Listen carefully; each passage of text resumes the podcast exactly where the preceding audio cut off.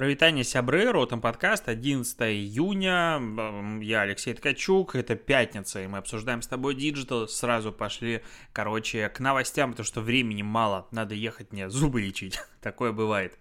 А, российские блогеры начнут развивать туризм в России. А, проект в июле стартанет в шести регионах с, совместно с тем тут комитет ГД по физической культуре, спорту, туризму и делам молодежи. И вот, короче, там много кого разработали проект блок-туры «Путешествуем по России».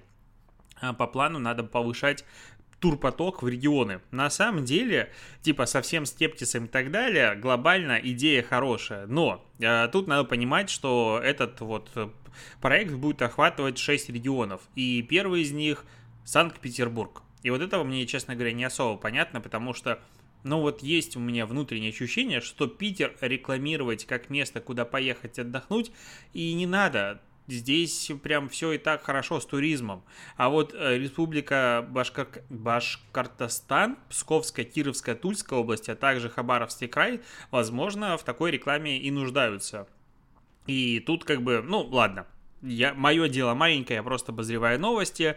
А, короче, депутат Госдумы Борис Пайкин говорит о том, что благосфера может дать а, рекламу внутреннему туризму, который не может дать а, государственные институты. Это правда, потому что если блогеры будут показывать классные места, э, будет больше желания поехать туда у всех у нас с тобой. Э, было бы еще это не так дорого, как на самом деле является. Здесь я вспоминаю статистику за 2017 год, согласно которой, если я не путаю, 42 или 43 процента нас с тобой, а пользователи выбирают место, куда поехать на основе постов в соцсетях у друзей. Блогеров в целом глобально можно относить к друзьям, поэтому э, я бы говорил о том, что действительно блогеры могут развивать э, турист, туризм, а осталось только успевать за этим и а, прокачивать инфраструктуру. А, наверное, самая главная, кстати, новость этого дня, что это неправильно, не с того начал, почему с блогеров каких-то. Яндекс же поиск обновил. Ю1 называется теперь алгоритм, и не только алгоритм поменялся, в котором там типа 2100 улучшений, про которые мы еще поговорим, а сделали дизайн главной страницы, которая сейчас доступна в бете. Ты туда попадаешь и наслаждаешься новым э, очищенным дизайном. Ну, я, честно говоря, не сильно понял, в чем тут э, новый дизайн принципиально. А почему-то какие-то есть нелогичные воздушные места. Но, опять же, очень хорошие UX-дизайнеры, которые разрабатывали этот дизайн, и вообще, в принципе, дизайнеры и верстальщики, и вообще классная куча ребят, потому что Яндекс не берет плохих людей себе на работу, сделали этот дизайн, поэтому, наверное, в этом есть смысл сказал бы я, если бы у меня не было глаз. Потому что глаза у меня есть, и мне, честно говоря, пока не нравится. А, поисковая строка смещена слишком сильно вверх, в центре экрана находится реклама, а потом новости и потом Яндекс.Дзен. Бесконечное, бесконечное количество Яндекс.Дзена, если листаешь. Ну, ладненько, допустим, это еще терпимо, на главную страницу Яндекса заходить особого смысла нет, или там Гугла ты просто вбиваешь нужные тебе слова в поисковую строку и получаешь э, результат, как бы не заходя на главную. На главную ты заходишь какими-то сервисами воспользоваться. Я, допустим, допустим, почему-то на маркет захожу всегда через главную Яндекса. Ну, неважно. А вот обновленный поиск, он на самом деле более интересен, потому что сейчас он использует а, нейросети, он использует много всего, и главная его идея – это экономия времени пользователя. А, и вот экономия времени пользователя – это как бы, типа, что будет происходить? Ну, я так говорю, когда поисковик хочет экономить мое время, это значит, что трафика сайта будет получать все меньше и меньше. Ну, прям принципиально меньше будет получать а, трафика а, все сайты, которые могут а, давать свой контент в поисковой выдаче. И если 2100 улучшений направлены на это, то как бы еще грустнее становится. А, все эти колдунчики в расширенном формате не классно. Есть, допустим, прикольный, на мой взгляд, конечно же, формат. Это типа ты можешь э, гуглить какой-нибудь вопрос, гуглить какой-нибудь вопрос, я уже, ну, а, абсурд, ну ладно, я так говорю, гуглить вопрос и в Яндексе при этом, э, допустим, как э, что-то сделать, э, такие вот DIY видео, и всех же раздражает, когда ты находишь видос, и видос там идет полторы минуты какое-то вступление, потом сам рецепт, и потом вот концовка, и вот вроде бы Яндекс обещает, что они это умеют делать, понимать по смыслу видосы, и будут тебе предлагать тайм-код, э, с какого надо начинать э, смотреть, и где вот идет сам рецепт непосредственно. Я попробовал пару раз, у меня с вопросами это не сработало, которые я искал. Возможно, все видео просто состояло из ответа на мой вопрос. Ну да ладненько. Кроме того, они мутят теперь спецпроекты, если ты ищешь, э, допустим, евро или что-нибудь еще, там огромные такие растяжки и какой-то новый дизайн. Короче, попасть, прорваться на поисковые, на новостные сайты, посвященные вот как бы самому евро становится чуть сложнее. Да, там есть карточки, но очень много самого Яндекса, очень много дизайна.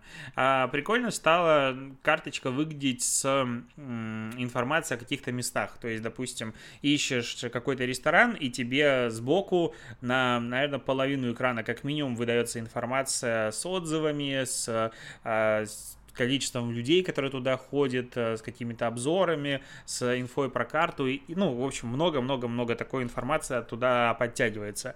А, ну, как бы к этому можно привыкнуть. Глобально, наверное, хорошо. В принципе, фактически все такое же есть, э, ну, было раньше, и есть у Гугла, просто у того же Гугла все это выглядит сильно более аккуратно. Ну, то есть не смещается фокус с поисковой выдачи. Яндекс же пытается предоставить тебе сервисную часть, которой сам поиск отходит сильно на второй план. Вот это мне ну, не нравится. То есть, опять же, я в большей степени здесь э, говорю не как пользователь, наверное, а как маркетолог, как э, сам держатель э, сайта. И да, прикольно, что вот Яндекс таким образом пытается агрегировать весь контент у себя. Тогда, а нахрена мне делать контент?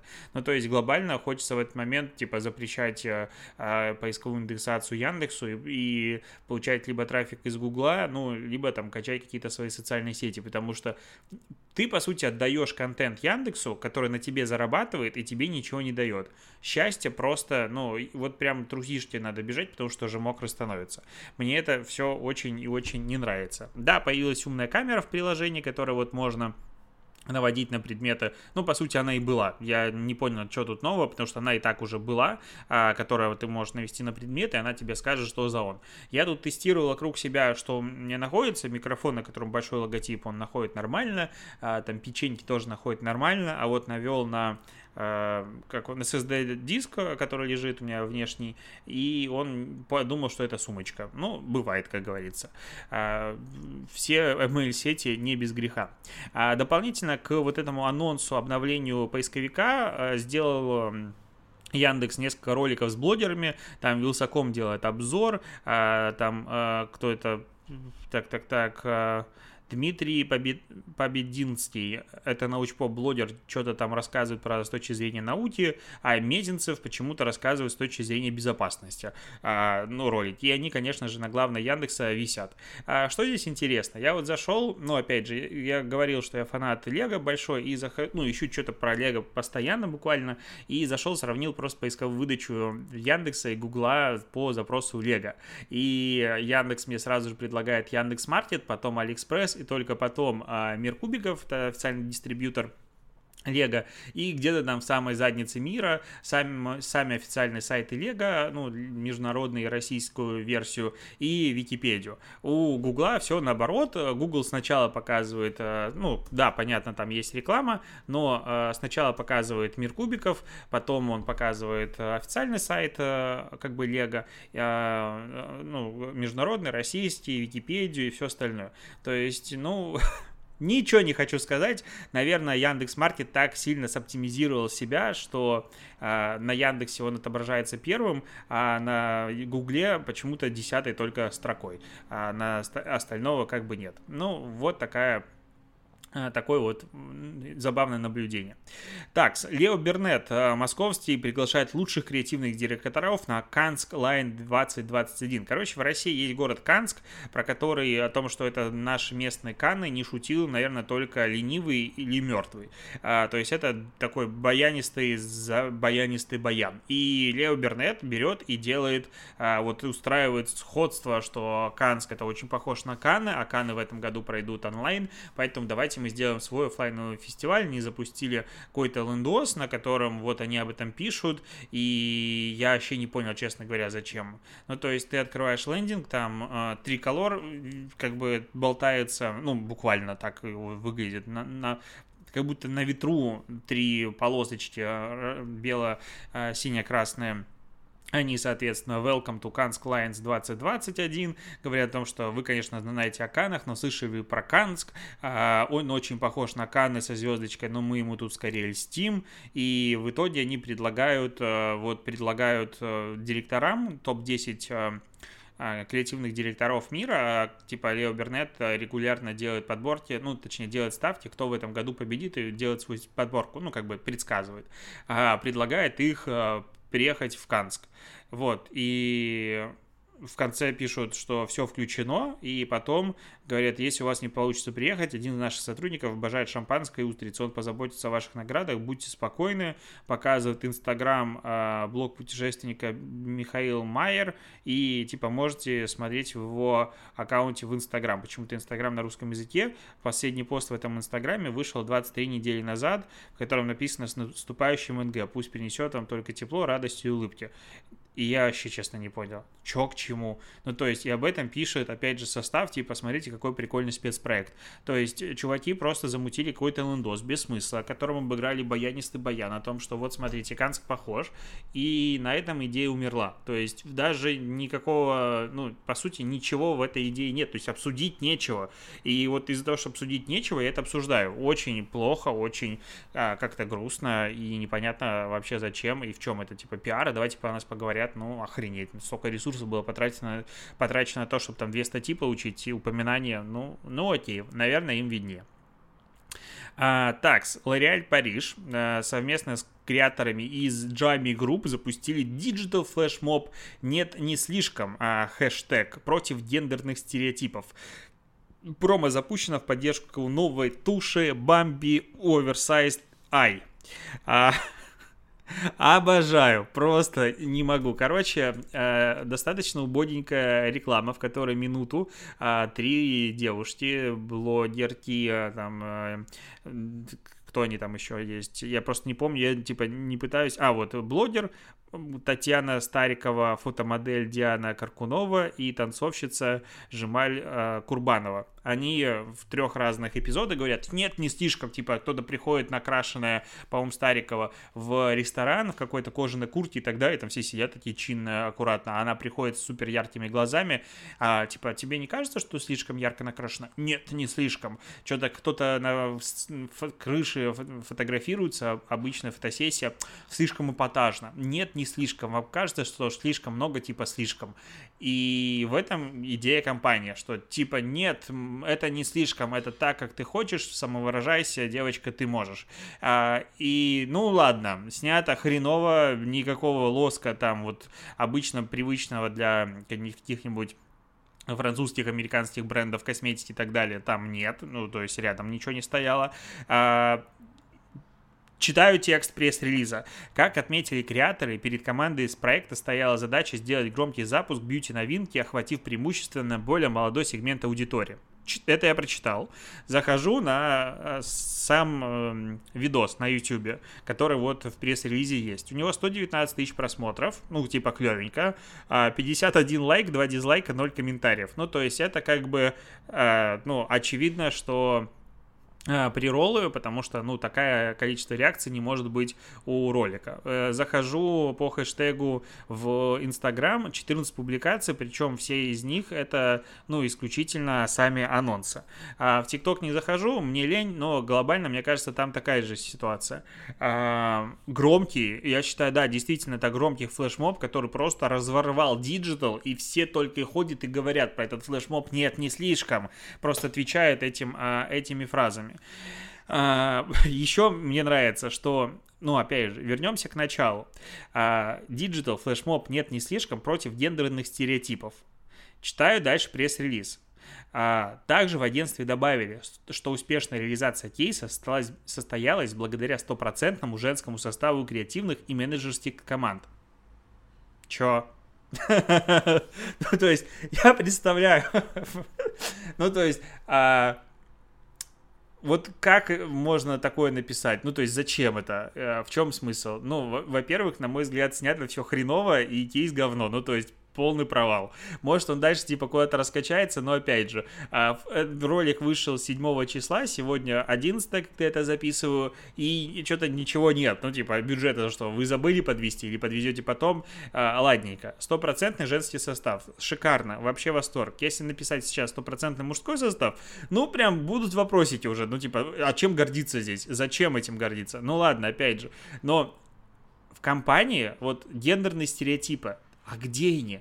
Ну, то есть, весь ролик говорит о том, что ты можешь краситься ярко. Вся компания говорит об этом. Где здесь гендерные стереотипы? То есть, а, обычно такое происходит, когда креаторы такие, ага, мы вот пошли креативить, придумали какую-то идею, бриф, а да насрать, нормально, смотри, какая классная идея. То есть креатив прям сильно не в бриф. И тут ты это смотришь, читаешь и просто не понимаешь, а где же тут разрешение-то гендерных стереотипов. Но вот такая компания. Я просто обожаю, честно говоря, читать кейсы на составе. А, можно сказать, что какой-то жесткий хейтер. Ну, блин, у меня же есть просто глаза, я читаю то, что написано. Громкий флешмоб и спецпроект, громкий запуск. 100 а, тысяч просмотров у видоса с помощью приролов и ноль реакций. В инсте вообще хэштегов нет. Сейчас, блин, надо вот зайду сейчас в ТикТок, потому что сейчас окажется, что я тут просто чмошник, а, потому что там вот э, уже миллион хэштегов опубликовано. Так, нет, нижнее подчеркивание а, не слишком. Ну-ка, такого хэштега нет. Дай-ка проверю, правильно я его написал. Нет, не слишком. Да, правильно написал. Такого хэштега э, я не вижу. Были какие-то, ну все, ну как бы супер громкий запуск. Вообще громчайший запуск ever. Ну вот что я хотел донести. А, мне нравится э, статья, короче, вышла на T-Journal, на VC, еще я ее где-то видел. Читай заголовок. Билл Гейтс выкупил большую часть сельскохозяйственных земель США через сеть подставных а, подрядчиков. Сейчас а, просто к, к чему я эту новость говорю. А, такс. Сколько? Смотри. А, Билл Гейтс выкупил 110 тысяч 110 тысяч гектаров сельскоугодных вот чего-то там. В США 4 и один почти миллиона квадратных километров. Так, гектар в километр, сколько это? Гектар в квадратные... Квадратная. Ага, один гектар это 0,01 квадратного километра, да? То есть 110 тысяч гектар – это 1100 квадратных километров. Просто к чему я говорю. Да, надо было это прогуглить заранее, но читая заголовок.